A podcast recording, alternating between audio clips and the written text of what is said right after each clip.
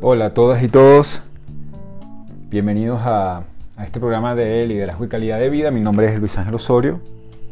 Me puedes conseguir eh, en mi cuenta de Instagram, arroba luisangelphd.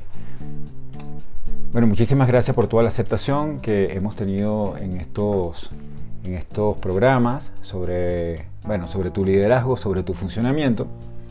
En el episodio anterior eh, complementábamos este importantísimo tema y reflexión sobre liderazgo trascendente y me quedaron unos dos o tres puntos que quería compartir contigo para fortalecer, digamos, para poder eh, consolidar lo que sería este conocimiento y esta práctica de esta de este importante, ¿no? Este principio de poder trascender como persona, de poder trascender como líderes.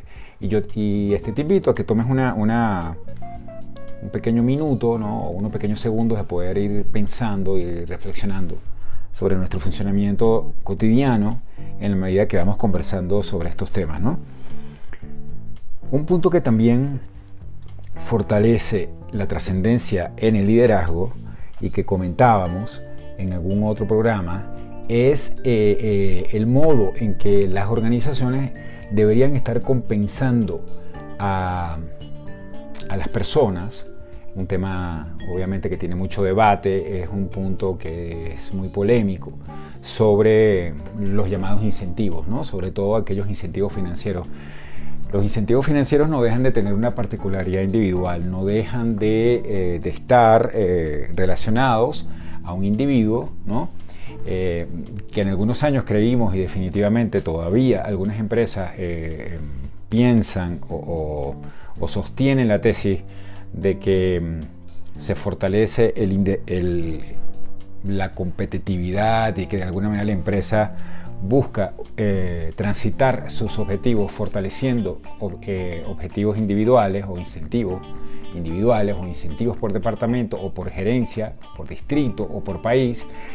Y resulta que en este en este concepto de la trascendencia del liderazgo eh, eh, existen algunas hipótesis de que estos incentivos no son del todo eh, productivos, no son del todo, vamos a decir, positivos, porque no se genera lo que, lo que de alguna manera nosotros entendemos que se debe generar en las organizaciones, que es que la organización cumpla con su misión, ¿no? con independencia o independientemente de cómo van los objetivos individuales. Los objetivos individuales o los objetivos por departamento son, son, complejos, eh, generan conflicto de intereses en algunos casos entre un departamento y otro y no dejan de ser o de crear una ansiedad en el incremento de ellos por ahí diferente o distinta a lo que a lo mejor se quiere eh, de, que, de lo que la organización necesita.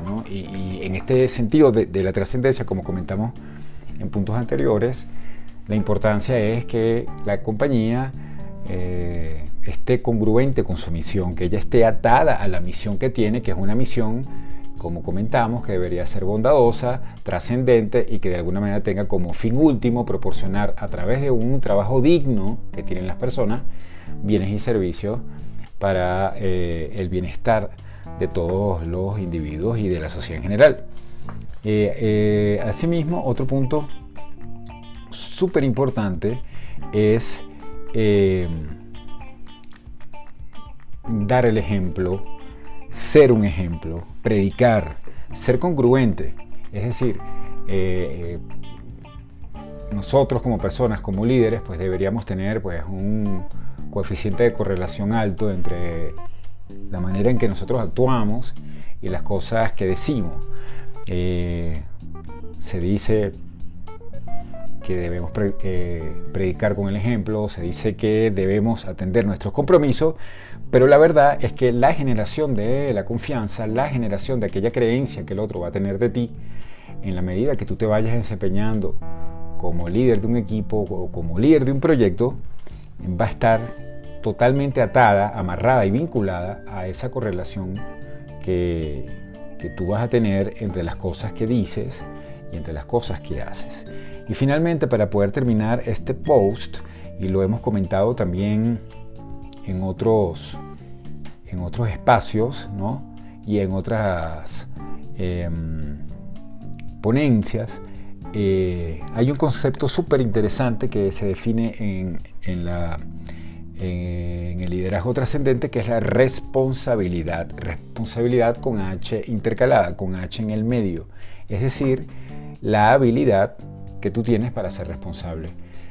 Tienes que practicar esa, esa habilidad de forma cotidiana.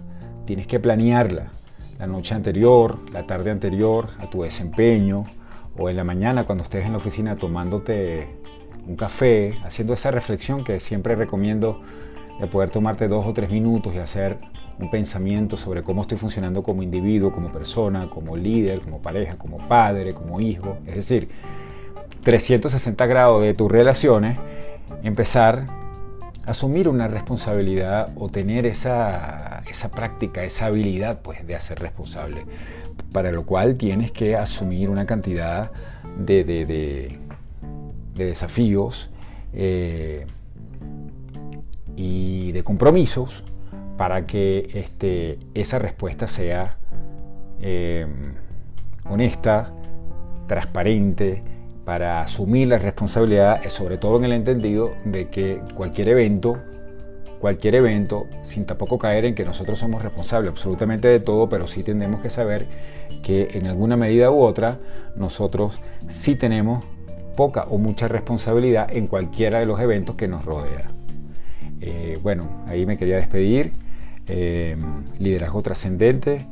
Eh, reflexiónalo, piénsalo, practícalo de, la manera que tú pienses este, y que está de alguna manera muy amarrada, y siempre lo digo, con tus emociones, de esa misma manera te vas a comportar y de esa misma manera vas a tener tu desempeño.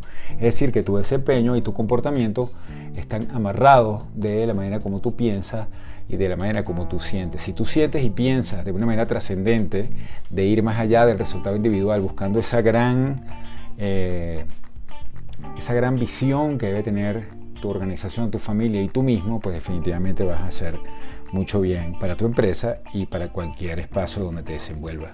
Feliz tarde.